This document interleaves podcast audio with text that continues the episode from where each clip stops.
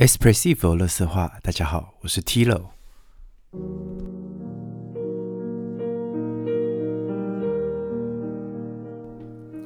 现在的时间是十一月十四日，礼拜四的凌晨十二点四十九分。那其实我这个礼拜也比较忙，所以一直没有更新新的一集。但是我之前已经都录好了，我只是还没有上传到呃平台上面而已。但今天我决定我再重录一个版本，然后，唉，我觉得今天这一集讲起来有一点点沉重，诶，我不知道该怎么开口。我之前录的内容其实也是在讲政治，跟在讲呃台湾的自我认同的一些事情，但其实录的我觉得没有很好，那内容我也觉得好像不够有完整，所以就也没有一直很积极的想要上传它。但今天我就只是很想把我内心的一些事情给说出来。还有我自己的一些感受。十一月十三号的那的时候，我们大家都知道了，呃，香港的事情越变越让人难以掌控，然后，呃，警察也开始进入了大学里面、学术殿堂里面，开始去做呃捕捉跟。就是捕捉的动作。那我看到，我其实这一阵子有在关注香港事件，但我必须说实在话，很多时候我都不太敢把网络上的那些香港的新闻好好看过一遍。我觉得很难过，我觉得。我我我变到后期，我有点不太想去面对这件事情，但是我的良心又告诉我说，我应该要去面对这件事情，去理解这件事情。因为我每次看了一些影片，我都觉得说，怎么可能会有这种事情发生？我觉得非常的不可思议耶！就是为什么每一天都有一个一一些超出你。想象之外的事情不断的在发生，我觉得麻烦台湾人加油好吗？再加上十一月十三号国民党部分区立委的名单又出现，我真是看了，啊，我我不知道该在该在讲什么话了。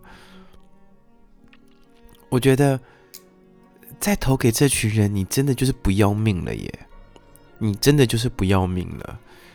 你真的希望台湾变成中国的一部分吗？你真的认为你在中国那样子的监控的社会下，你会过得开心吗？我，我突然间觉得当台湾人好难哦，怎么会这个样子？那一天我还在跟我学妹聊，我就说最近台湾的一些新闻真的是觉得很忧心。我我不敢说现在蔡英文选情很好，但我被公投那一次吓到了。我觉得不能一直在同温层里面，但是我又很害怕走出同温层。我不想再看那些同温层的报道，我想知道。到底同温层之外的人有多少？因为我那天看到一个数据，四十五岁的人占可以投票的人数里面将近百分之六十，年轻人只有百分之四四十。麻烦年轻人一定要回去投票好吗？这是一个在国外生活的台湾人的的。最深的一个感想，就麻烦请回去投票。我已经买好票了，一月份的时候回台湾投好投满。我真的不知道该怎么解释我这一这一阵子以来的心情。哎，就除了忙学业的事情之外，每天看着 Facebook 上面的文章跟他们的解读跟新闻，我就觉得说，我真的，我我真的还是要再重复那句话，我觉得当台湾人好难哦，怎么会这么难？就是你无法很名正的言顺，在你的国家可以在这个国际上面得到认同，你你永远要为。自己的签证的国籍而感到忧心，是否会被打成中国？又或者你所居住的国家，他把你打成中国台北、台湾？我我之前才听了，呃，一个 podcast，它里面就提到了。呃，有挪威的留学生告了挪威政府，就说我们居留证上面竟然是打中国，不是打台湾，他就告了挪威政府。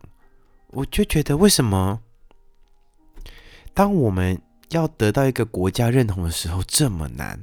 他需要难到去跟一个政府打官司，需要去跟一个国家的政府打官司？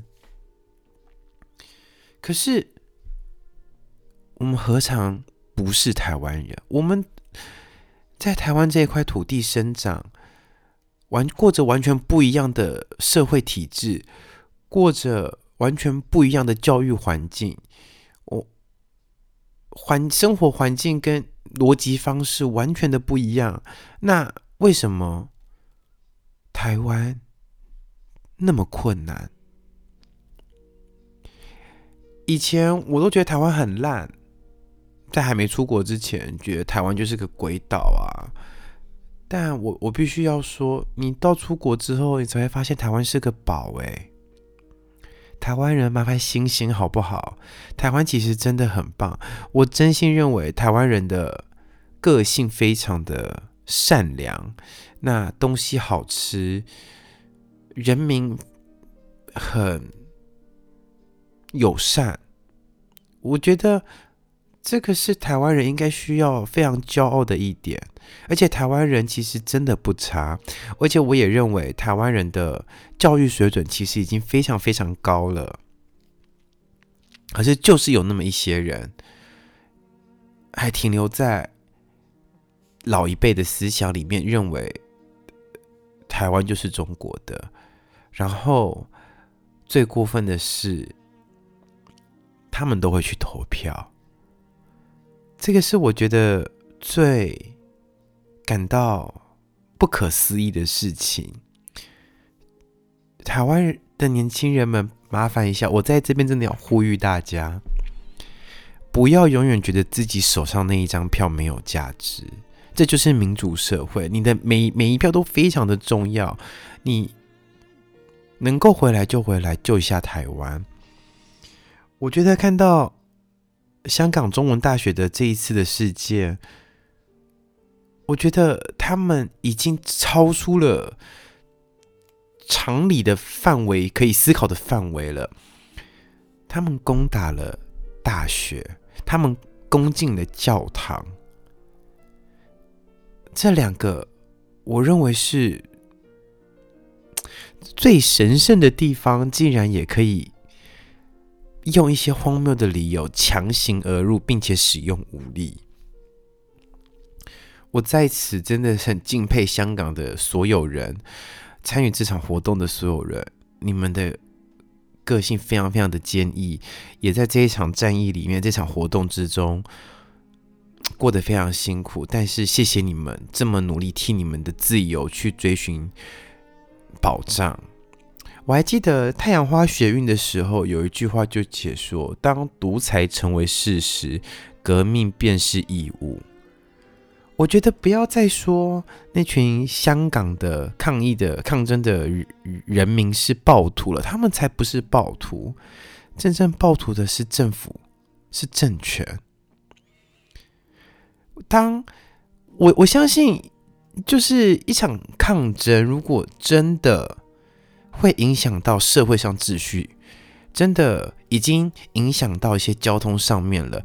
如果它不是有正当价值的话，它不是绝大多数人的的的共同意识的话，我觉得很难会有这样子的状况发生吧？哎，抗争这种事情多累呀，而且还要就是每就是在那边跑来跑去的，然后还要担心自己的安危，然后就为了就只是为了自己的自由而发生。这件事非常的可贵，非常的令人赞叹，呃，非常的令人敬佩这件事情。所以我觉得不要再说香港那些抗议者是暴徒了，真正的暴徒是政权，是政府。这些事情那么不公不义，为什么没有出没有人出来发声呢？大家都说哦，只要你不做坏事，呃，就不会就不怕被抓啊。但是你现在面对的并不是讲一个法理的社会耶，你现在是面对一个他想一个专制独裁独权的政府哎，我觉得很多人很很多中国的网友们可能就是没有真正享受过自由的感觉是什么。我很多中国的认识的人都跟我说，政治他们不会谈，因为跟他们没有关系。但我我认为政治跟所有事情都有关系，它在生活的每一个角落都在体现政治它的价值在哪里。你说音乐不是政治吗？以前我练 Erwin s c h u h o f 的作品《Just Like Partita》的时候，我问我的教授，我就说，呃。为什么会有一个德国人去写了这样子的曲目？因为通常像爵士乐，不不是感觉应该像是美国人很很擅长的吗？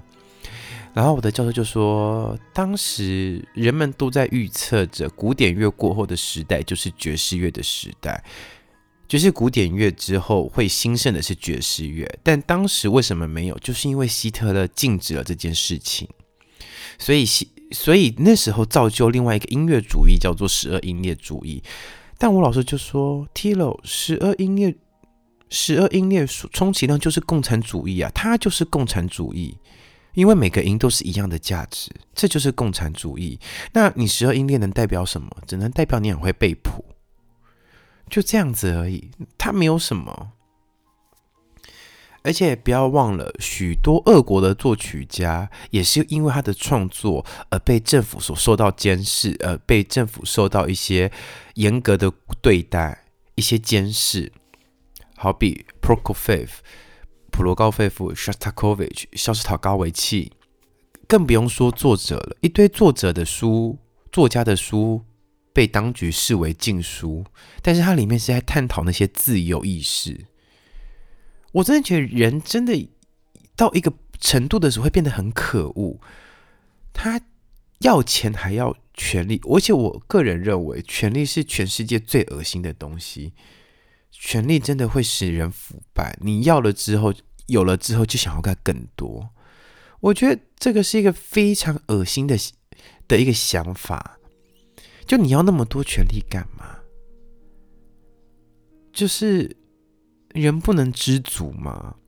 啊，也许我这番这番话听起来非常的像社会主义啦，但是我想表达的是，当你有一些文明的教育之后，你应该内心要有一把尺，而不是慢慢开始衡量什么是重要。我我我都认为金钱很重要，但有时候金钱跟自由给我选，我会比较想要选择自由。诶。我真的觉得台湾能有现在这个环境，真是得来不易。从戒严开始到解严，这一路上走了多少的风波？而且戒严之前的二二八为什么会这样产生的？就是我我自己私心认为，都是一群，就是当时那一群国民党是没有文化的人来台湾，其实都是他们造成的。台湾那时候有非常多的高知识分子。但是，就是因为这一群，我真的很想称他们为没有文明的中国人，来到台湾之后，开始开始为非作歹，然后就自自认为高人一等。我相信，也许一定也还有在那个时期跟着国民党一起来台湾的那些呃眷村军官们，应该还一定还有很大的一部分都是保持着呃。就是要反攻大陆，我就是中国人的那个概念，然后会认为可能也许自己是外省人，就比较高人一等。但在长时间的演的时间下来，台湾的民主体制开始有一个形形状呈现，那社会也开始越来越文明，越来越开放，越来越自由。那这样自由的空气，为什么我们要弃？我们要弃它而远去呢？就我觉得，我看到一个大学被这样子的一个武力入侵，然后警察这样子直接进去的去逮捕学生，跟还有警察擅自的进入私家领域里面，然后去逮捕下楼买东西的人，然后就说我不会自杀，然后就被警方拖走。我觉得这件事情已经到了无法收拾的地步了，但是麻烦台湾人醒醒吧！我有时候都一直很在思考，说我我的节目上面需要讲到那么带有一些立场性的言语吗？但就这件事情上面，我认为我做的是对的事情。那。所以我必须要，我认为我其实负着一点价，一点呃必要的职责去跟大家讲这件事情。就永远不要认为自己的那一票不重要，年轻人，你们的每一票都非常重要。二零二零年会是一个非常多事件发生的一年，我有点后悔我。不应该在台湾待到选举过后，我应该要选举当天投完票，下午的飞机就离开了。因为我现在只要一想到这件事情，开票这件事情，我真的都没有勇气面对耶。我一点都不认为蔡英文的选情有多乐观或是多恶劣，但我我比较担心的是，到底同温层之外有多少人是我们不知道的。而且我也蛮好奇一件事情，就是同温层之外的人都不会想要跟你多多了解。他们其实他们在网络上回复，其实是有一套他们自己的 SOP，就是跟你讲一些天花乱坠的事情，然后认为他争不过你，他认为你你其实反而比较有正有底气，但是他们不想输，所以他们就会开始谩骂你，然后就这样子无限循环下去。我不知道这件事该怎么办，该怎么去跟他们面对。我我只，所以我只能在我自己的频道里面，就是讲很多我对这件事情的感想跟我的心情。因为这一阵子，我所有的友人都觉得亡国感好重哦。我觉得。可是，就是正是因为我们可贵的是，我们是自由的社会，所以什么话都可以讲出来，我们都可以沟通，可以可以协商。可是，我我不知道有多少人愿意站出来讲这件事情，又或者有多少人认为这件事情重要？因为其实可能就是我们的长辈都有经历过戒严这一段时间。那可能像我家，我家自己爷爷曾经是二二八的受难者，所以可能在我们小时候就一直被告诫说不要去碰政治，不要不要去参与太多政治活动。但是我越来越大，尤其是我到国外之后，我就发现其实政治真的是充斥在我们的生活里面的每一个缝隙。一个某一个缝隙，从我办签证的时候，就是一个政治上面的所影响非常深的事情啊。你的国籍上面要被写中国台湾吗？还是写台湾？